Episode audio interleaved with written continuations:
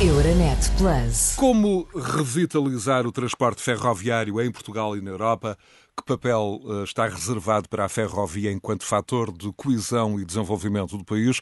Que contributo uh, pode o caminho de ferro dar à economia em geral e, em particular, à nova economia verde? Um, e que papel central um, irá ter no uh, The New Green Deal, proposta da Comissão Europeia um, da Sra. von der Leyen e considerado um instrumento-chave na meta de descarbonização da economia europeia até 2050? São temas para o convidado eh, desta semana do Decidir Europa, António Brancanos dos Reis, o presidente da APAC, a associação que na sociedade civil mais conhecimento instalado tem para debater o futuro dos caminhos de ferro em Portugal.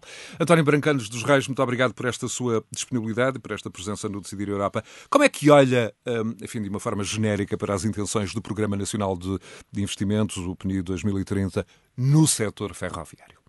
Bom, antes de mais, muito obrigado pelo vosso amável convite. Um, nós, uh, enquanto uma associação com um longo historial e um largo conhecimento do setor, encaramos com uh, algum otimismo uh, o futuro do caminho de ferro em Portugal e não só, conforme referiu, a nível, a nível europeu. o caminho de ferro, infelizmente, em Portugal, ao longo dos últimos anos, não teve a atenção que deveria ter tido da parte dos sucessivos governos e isso teve reflexos muito graves na situação que foi vivida, em especial há dois anos atrás, pelo nosso uh, sistema ferroviário.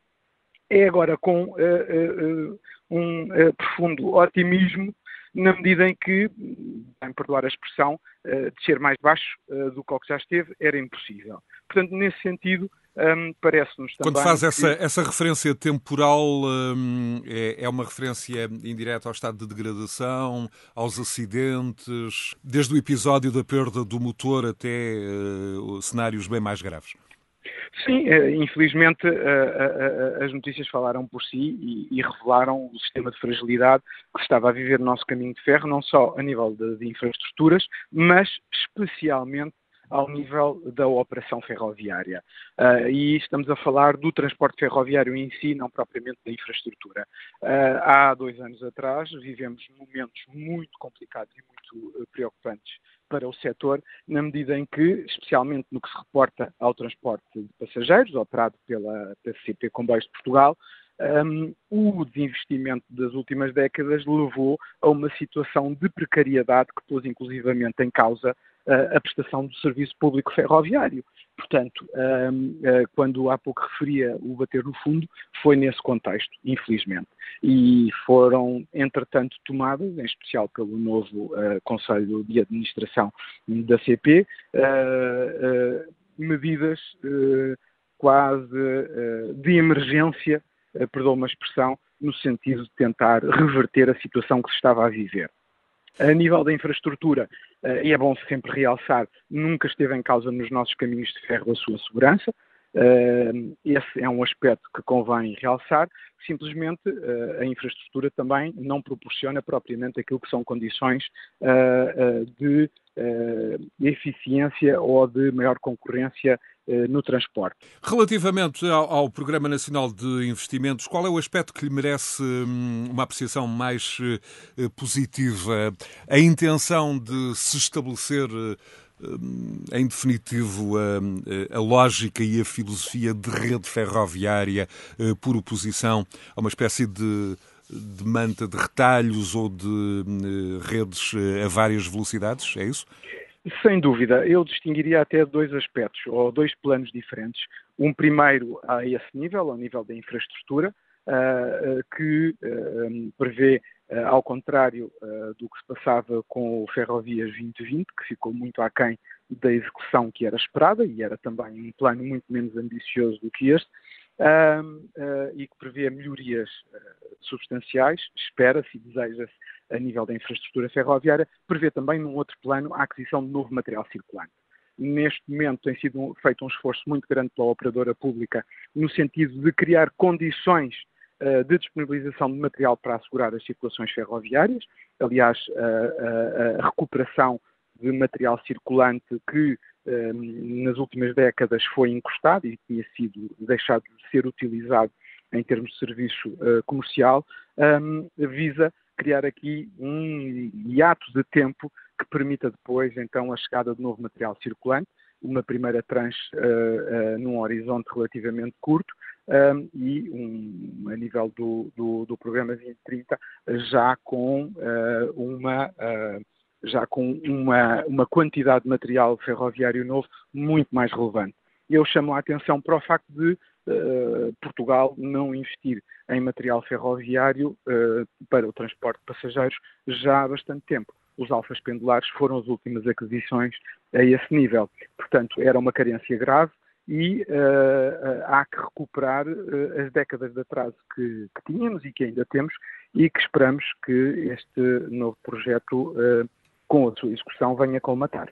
E como é que olha, em particular, para um debate, hum, enfim, hum, antigo, hum, antigo mas, mas também recente, passe a aparente contradição, relativamente às distintas redes ferroviárias ou malhas ferroviárias de alta velocidade e de velocidade mais convencional? Qual é o seu entendimento? Há muito o argumento de que, por exemplo, a experiência em outros países europeus um, com a criação da alta velocidade levou à criação claramente de redes de, de primeira e redes de segunda. Como é que hum, esta questão uh, pode ser ultrapassada, se é que em si mesmo é um problema? Faço-lhe a pergunta. Bom, vamos ver. A existência de um sistema em rede não passa, ou não, não, não é, eh, digamos assim, prejudicada pela existência, eventualmente, até de bitolas diferentes. Uh, recordo que no nosso país essa era a situação, até há relativamente pouco tempo, e ainda hoje temos algumas, alguns troços, algumas, algumas infraestruturas em bitola estreita e, portanto, em via estreita, e, portanto, não, isso não é propriamente problemático. Aquilo que muitas vezes se verificava no passado era a não concordância dos diversos serviços, isto é, eh, quando falamos em filosofia de rede, falamos em que se você quer ir do ponto A para o ponto B, eh, tendo passar para o ponto C, eh, tenha a possibilidade de ter as respectivas conexões. por exemplo, um exemplo concreto, se eu quiser ir daqui de Lisboa para o Pocinho, terei de apanhar o comboio para o Porto e terei de apanhar o comboio no Porto para o Pocinho. E muitas vezes, infelizmente, as horas a que se chegava ao destino intercalar já não permitia apanhar a ligação para o destino final. portanto, este é um aspecto que, em termos práticos, demonstra que, que, que essa, essa, questão não é propriamente uma questão uh, muito, muito problemática. Agora. Mas a questão aspecto... em particular da alta velocidade, e quando falamos de alta velocidade em Portugal, um, enfim, quase no imaginário coletivo, há a ligação Porto-Lisboa, Lisboa-Porto. É, vamos a ver, infelizmente eh, nós em Portugal ao, longo dos tempos temos andado uh, com algumas, quase diria, tertúlias a discutir não só a alta velocidade como questões quase diria transcendentais, como é o caso da diferença da, da, alteração da bitola, da bitola ibérica para a bitola internacional, bitola UIC, um, e uh, com esse tipo de discussões tem-se desvirtuado um bocadinho e da, não dado a devida atenção àquilo que são os problemas do, do nosso caminho de ferro, os problemas Acha concretos. que essa questão, por exemplo, da bitola ibérica hum, é irrelevante ou pelo menos é eh, sobrevalorizada?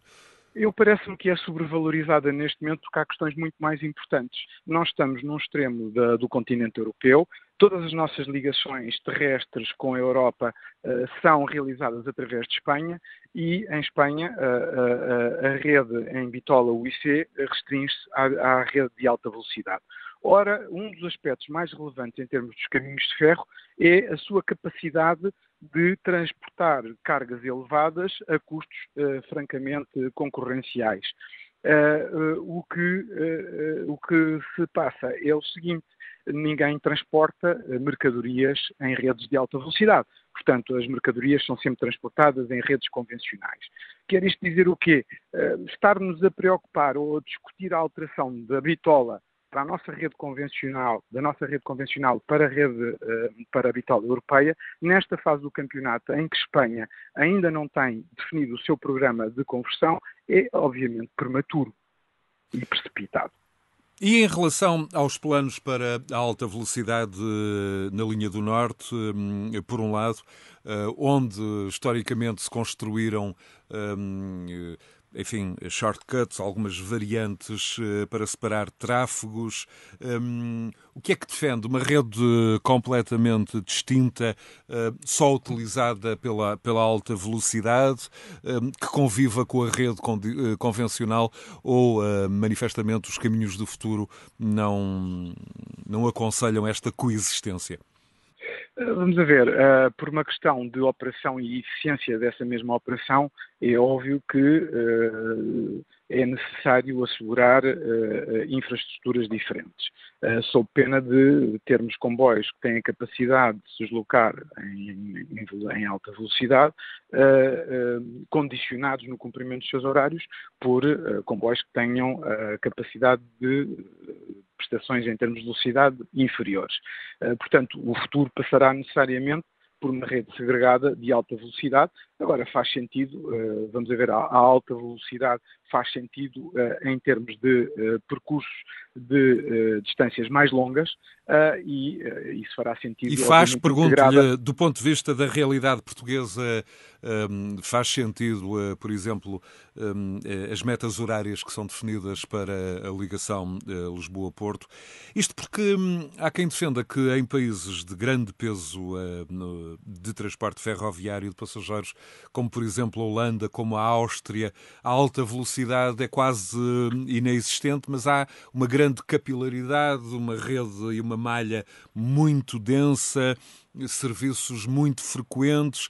Um, são países, um, num certo sentido, com uma dimensão semelhante do ponto de vista populacional uh, à, portuguesa. Há aqui lições a extrair ou são, apesar de tudo, realidades distintas do seu ponto de vista?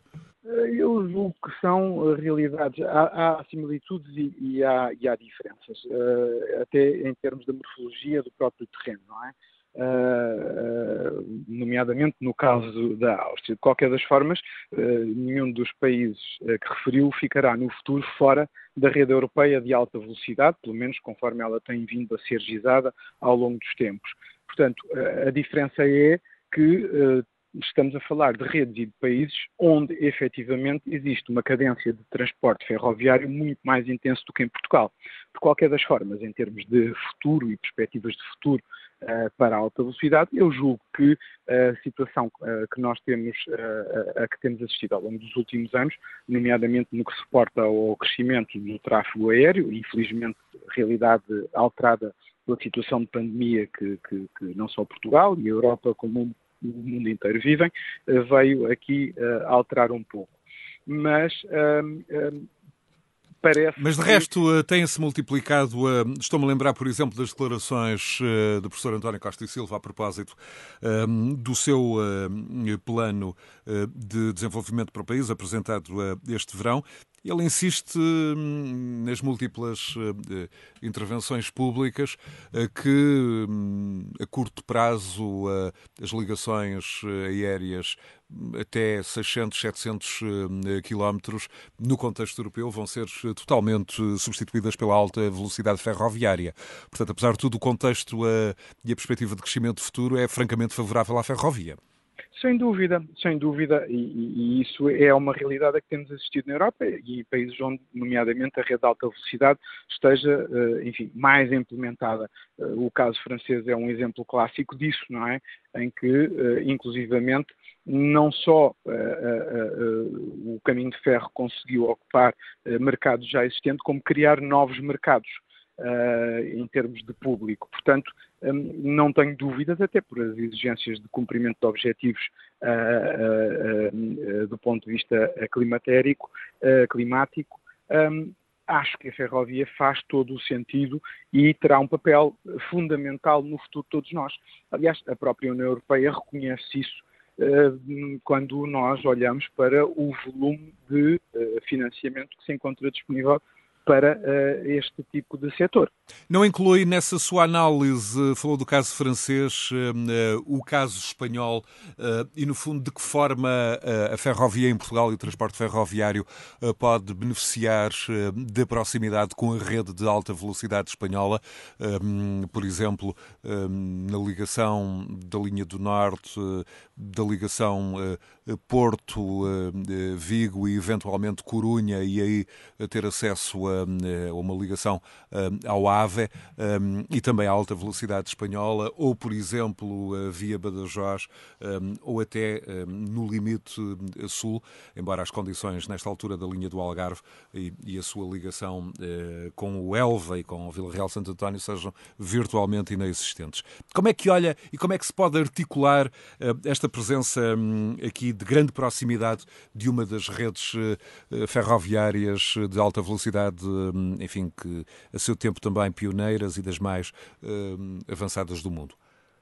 Bom, o, o, exemplo de Espanha é um exemplo paradigmático em termos de, comp de, de complementos das duas tipologias de caminho de ferro, de alta velocidade e rede convencional.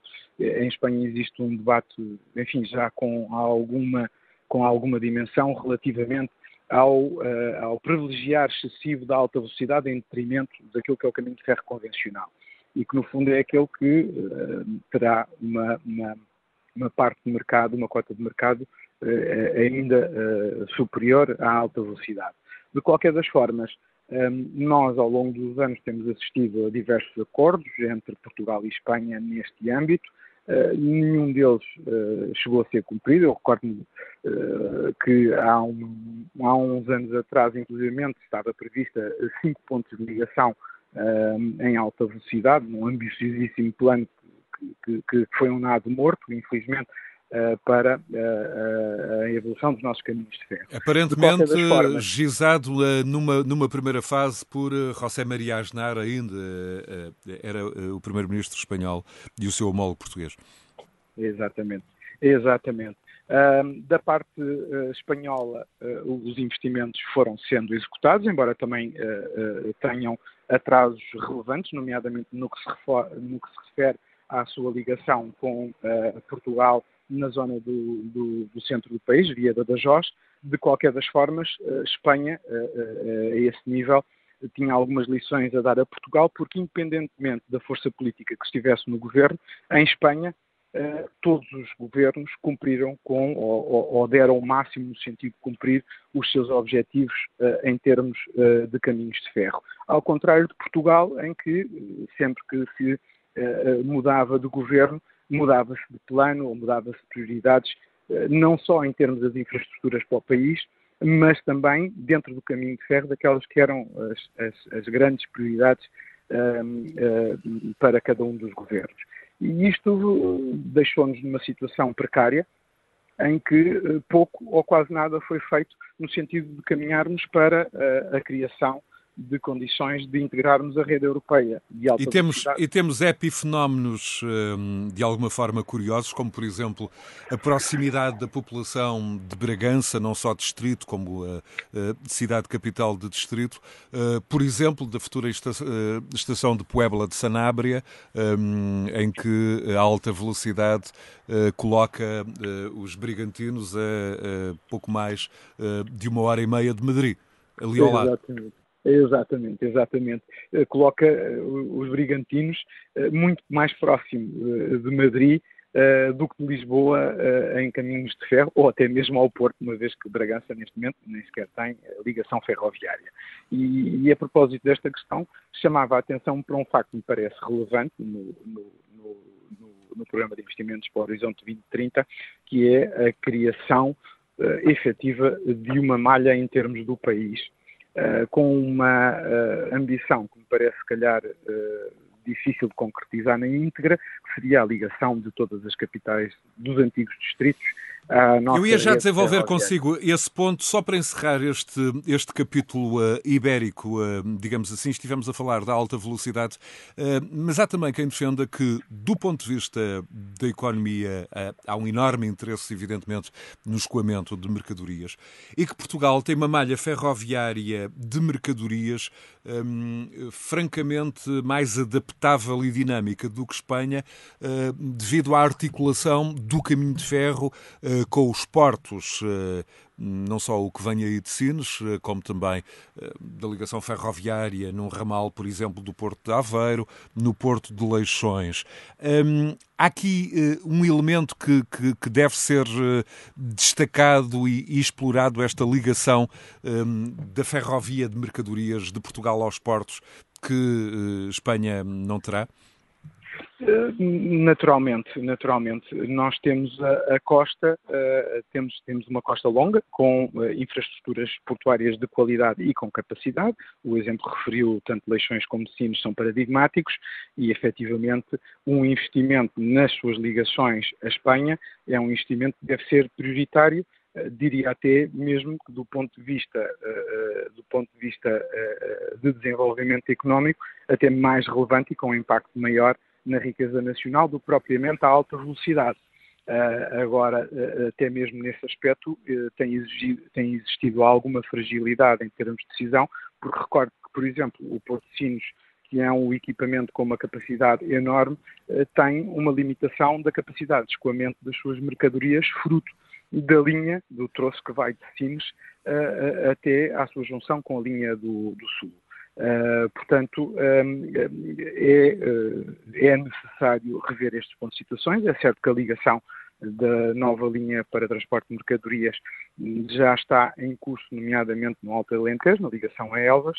Falta também depois a sua ligação, ou a melhoria da sua ligação a Sines. Mas são, na, na, na minha perspectiva, prioridades relevantes até com um nível, conforme referi, de, maior relevância do que a alta velocidade no imediato. Olhando agora uh, para justamente para as apostas, uh, algumas quais, uh, das quais em malhas do interior do país, a que se referia há pouco, objetivamente, onde é, que, onde é que vale a pena modernizar? Onde hum, exista uma, uma densidade populacional assinalável? Lembro-me, por exemplo, da linha do Voga, um, que serve conselhos um, muito de grande densidade populacional, um, como uh, Feira, São João da Madeira, Oliveira das Meias, hum, e que para ali a escassos uh, metros uh, da linha do Norte, sem que ao longo de séculos hum, essa ligação, do ponto de vista hum, de, de, de linha de bitola, tenha sido feita isto de alguma forma, a, um olhar estrangeiro, um, não resulta incompreensível? Eh, eu, eu, eu, penso que sim, eh, eu penso que sim. É óbvio que o caminho de ferro. Eh, Para benefício exige... dos nossos ouvintes, refiro-me em particular justamente a um dos pontos da linha do Voga, na estação de Espinho, que está ali, enfim, separada por, por escassos metros, justamente. Certo, sim, sem dúvida, sem dúvida. Vamos a ver, o caminho de ferro exige a criação da infraestrutura, exige um investimento, um investimento de grande vulto. Uh, e uh, a opção que, no seu tempo, erradamente foi centrada na rodovia, criou este tipo de situações, infelizmente, que neste momento ainda vivemos uh, e que carecem de resolução rápida, porque, conforme referiu, no caso da linha do Voga, não estamos só a falar de uma zona de alta densidade populacional, estamos a falar também de uma uh, zona com alta densidade de tecido industrial, portanto, com capacidade produtiva instalada Justamente. e necessidade de escoamento de produtos. Em várias e, áreas, em vários setores, o da cortiça, por exemplo, com uma necessidade de exportação elevadíssima e também algumas indústrias uh, metalomecânicas, mas infelizmente no nosso país temos vários exemplos desses. Aliás, veja-se, por exemplo, a questão uh, do, das limitações existentes relativamente à operação do aeroporto de Lisboa e a necessidade que se verificou para encontrar uma alternativa no curto prazo para fazer face ao boom. E olhamos para o investimento que foi feito, por exemplo, no aeroporto de Beja, que tem condições não só instaladas como de crescimento com uh, uh, escala e dimensão e que nem sequer está ligada uh, à rede ferroviária nacional. Justamente, Beja é uma das capitais de distrito com um, gravíssimas insuficiências do ponto de vista do transporte ferroviário. Sem dúvida, sem dúvida. Neste momento é um beco sem saída, uma vez que é uma zona terminal, dado que uh, o troço de infraestrutura de linha que ligava Beja à Funcheira se encontra uh, desafeto de serviço comercial. Um, agora, eh, vamos a ver, o caminho de ferro é também ele um, uma ferramenta uh, uh, de coesão uh, do país. E é justamente esse ângulo que estamos, só, aqui, que estamos, que estamos não, aqui a analisar como instrumento e como, e como elemento de coesão e desenvolvimento. Exatamente, e aí por vezes há um bocadinho a tentação de olhar para isto na perspectiva de vamos servir mercados existentes e vamos uh, dotar determinadas zonas de maior dinamismo uh, económico ou comercial através de, de, do, do, da sua ligação via caminho de ferro. Mas o caminho de ferro é também ele um estímulo para esse crescimento. E nós vemos no surgimento um, do caminho de ferro, na sua fase inicial, em que zonas que foram cobertas por caminho de ferro beneficiaram dessa cobertura e só cresceram por isso mesmo. Andemos um pouco para trás, para, para, a fase tardia da Revolução Industrial, quando surgem já os caminhos de ferro, o que é que aconteceu à zona interior de, de Inglaterra, por exemplo, em que o caminho de ferro o que foi me está grande... a dizer é que 200 ou 300 anos depois hum, uh, esse ciclo pode ser renovado, esse ciclo de desenvolvimento assente no caminho de ferro e volta a insistir nas linhas do interior, aposta na linha do Tâmega até Amarante, a linha do Val do Sousa para Felgueiras, Passos de Ferreira, um, ou então uh, os exemplos que deu um, do Alentejo, uh, Beira Baixa, o uh, transporte ferroviário pode uh, de novo ter um papel importante 300 anos depois ou muito, muito, muitos séculos depois da Revolução Industrial, como esse elemento de dinamizador, dinamizador de, de desenvolvimento e, e, de agregador de, de riqueza e conhecimento?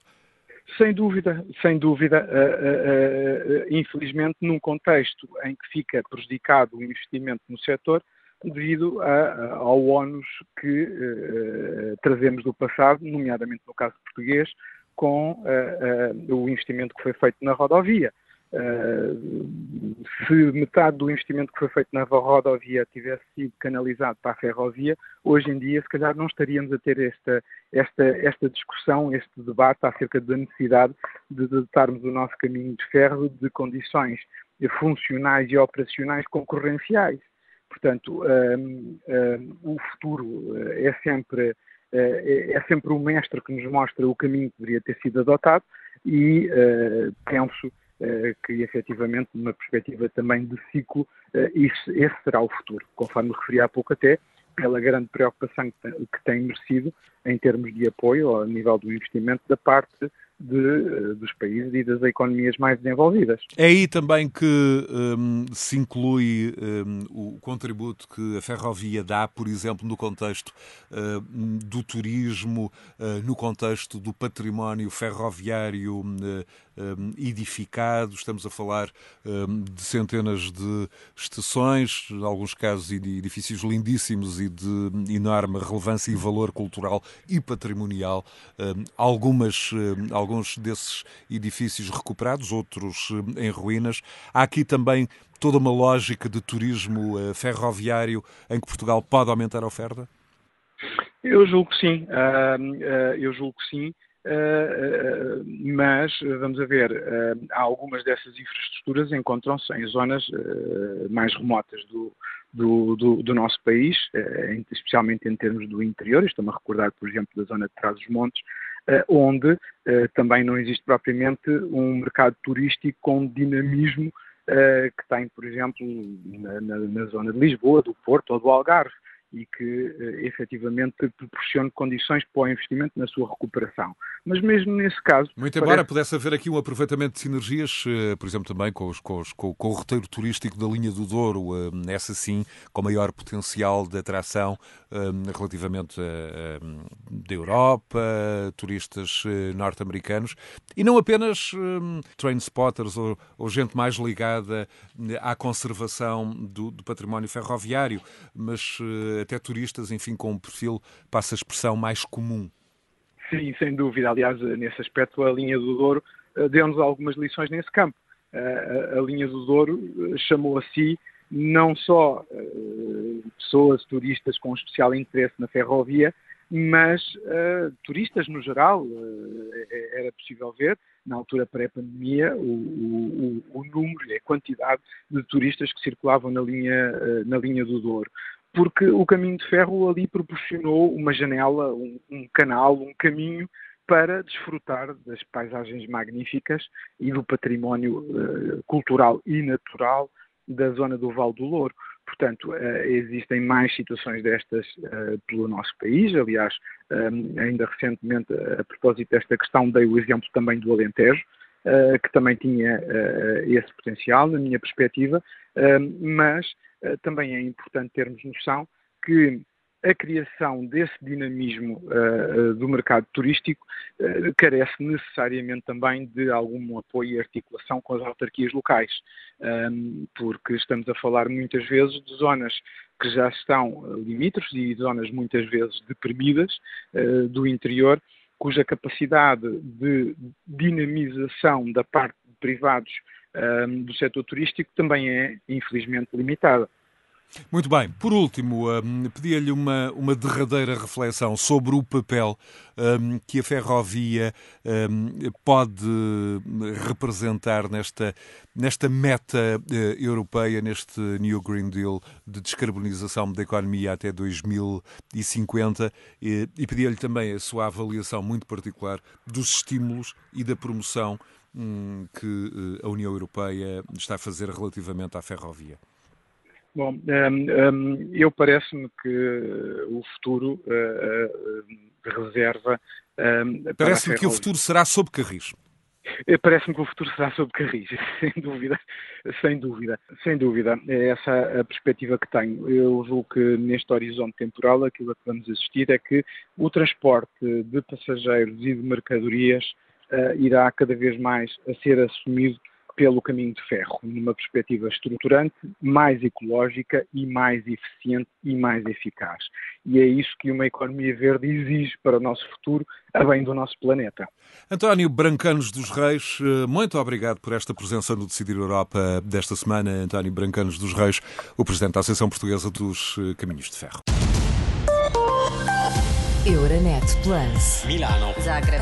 Bruxelas. Sofia. Riga. Euronet Plus, a rede europeia de rádios para compreender melhor a Europa.